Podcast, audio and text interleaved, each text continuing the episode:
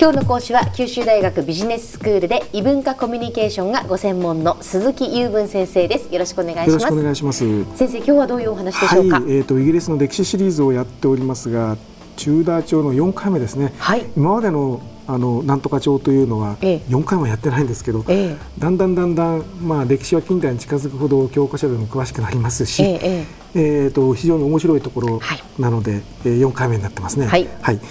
チューダー朝っていうのはイギリスという国がヨーロッパの中の小さな国から一目置かれる大きな国へと育っていった時代だという話は前からしてますけど、え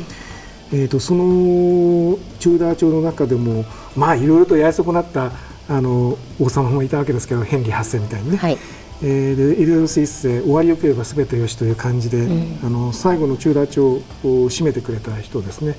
いわゆる国家を経営感覚で運営した人というのかな。だからビジネスマンなども非常に見るべきところがある人だと思います。はい、この方が一番良かったのはとにかくイギリスを戦乱からあの切り離したというのかな。当時いろんなところからつつかれはしていたんだけれども、え中田朝の時代曲がり何もイギリスの国の中はね、はい、なんとか戦乱を免れていたわけなんですけども、えー、そうした時代の中でこそイギリスの中では文芸が栄えるというのが通り相場で、ええ、これの一つ後の時代がよく言われるビクトリア女王の時代19世紀ですが、はい、まあ、その時代にいろんなチャールズ・ディケンズとか、うん、いろんな偉い人が出てきたわけなんですけど、え、この時代も、えー、とそうで、えー、エリザベス朝文学の時代などと専門用語では言うんですけども、はい、一番有名なのはシェイクスピアですね。でイギリスで二大その文芸家って言われるとこの時代のシェイクスピアとビクトリア朝時代のディケンズとこの2人がまあ通りそばなんですね。はいでまあ、そういったいい時代をあの作ってくれたわけなんですけど、はい、まあ、私から見たあの彼女がやったことの特徴を3つほど今日は話してみたいなと思ってます。はい、お願いします。一つはですねどっかで聞いたようなセリフですけど増税なき財政再建、ね。あのー、そうですね。我々にとってもなんか身近な、はい、これはですね何をしたかっていうと、うん、まあその国の財政というものに我々近代の人間だったら普通にやっていることを、まあ、あのきちんと組み込んで国家の運営をまともにやったんだなということなんですけどまずはあのヘンリー8世が戦争でお金をかなり使ったので、ええ、その埋め合わせとしてまず自ら身を削るということで、ええ、王室業をかなり、えー、処分していると。王室の持っている土地ですね。え、そしてあのそれだけじゃなくて稼いでくる方もしましていわゆるこの時代大航海時代で、あの貿易をうまくすればうまみが出るという時代だったものですからこれにかなり力を入れたと、はい、それでよくあの海賊の誰かとアバンチュールがあったんじゃないかというような噂もいろいろと残ってるわけなんですけども。まあ、詳しいことは別番組に出てますが、はい、はい、そしてこの時代大航海時代っていうのはオランダなんかとも張り合ってるんですよね、えー、向こうもかなりいろいろと世界を股にかけていましたのでね、はい、えー、まあ、競争があの良さを生んだというところもあるでしょう。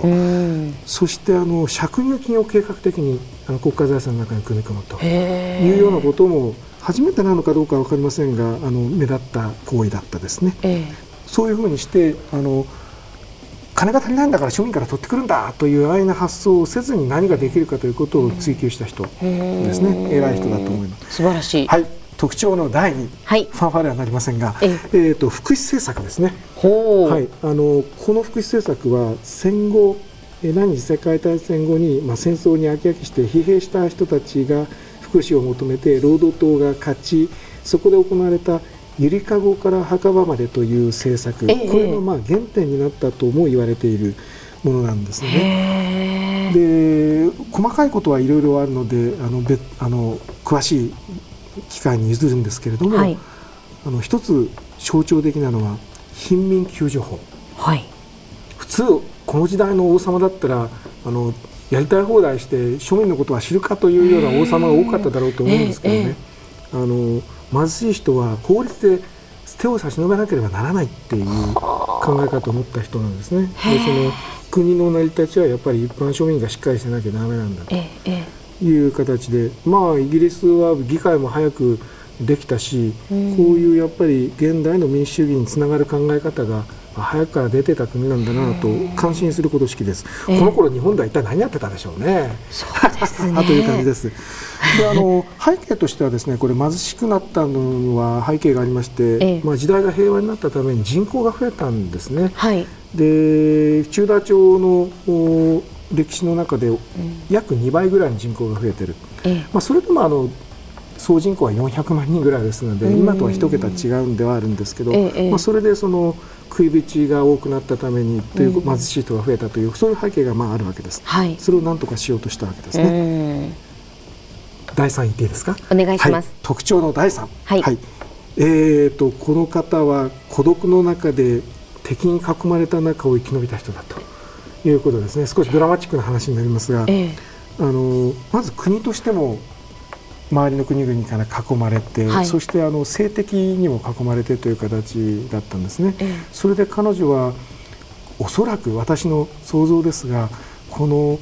状態だとこの争い権力争いの中だと自分が結婚して子供も受けると必ず血みどろの争いになるなと思ったんじゃないかと思うんですね。彼女は結婚しなかったんですよ、有名な言い方で私は国家と結婚したという言い方をよく、かっこいいですね私もなんか他のものについて言ってみたいなという気もしますけど 奥さんごめんなさい。はい。えーと、で敵だらけというのは、うん、あのスコットランドとフランスにこう挟まれてて、両側からまあ警戒の目で見られていたのは間違いないんですけど、はい、えー、いわゆるそのローマ法から破門されたわけですよねヘンリー8世がね、えー、彼女自身も破門されてるんですよ、えー、ローマカトリックとやっぱり仲が悪い。そうするとカトリックを胸としたスペインアイルランドなどとも仲が悪いという話になるんですね。そしてその後釜を狙うというのかな、ええ、あの周りの人間たちにも非常にあの陰謀の中に渦巻いた人で大変な時代でした。はい、そうだったんですね。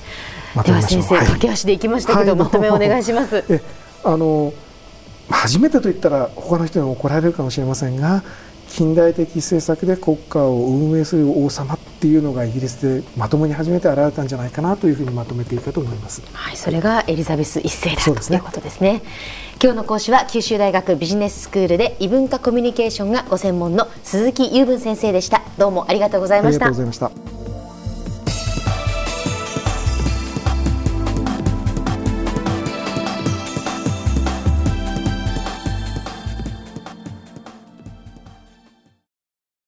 ゾクゾクグイグイメラメラつながる。ゾワゾワ。ハラハラ。メキメキ。つながる。ズキズキ。モワモワ。ホカホカつながる。キリキリ。ザワザワ。キュンキュン。ガンガン。ワクワク。ウズウズドキドキ。ルンルン。バクバク。九州人のいろんな気持ちつなげます。九州から輝こう。キラキラつながる。 QTnet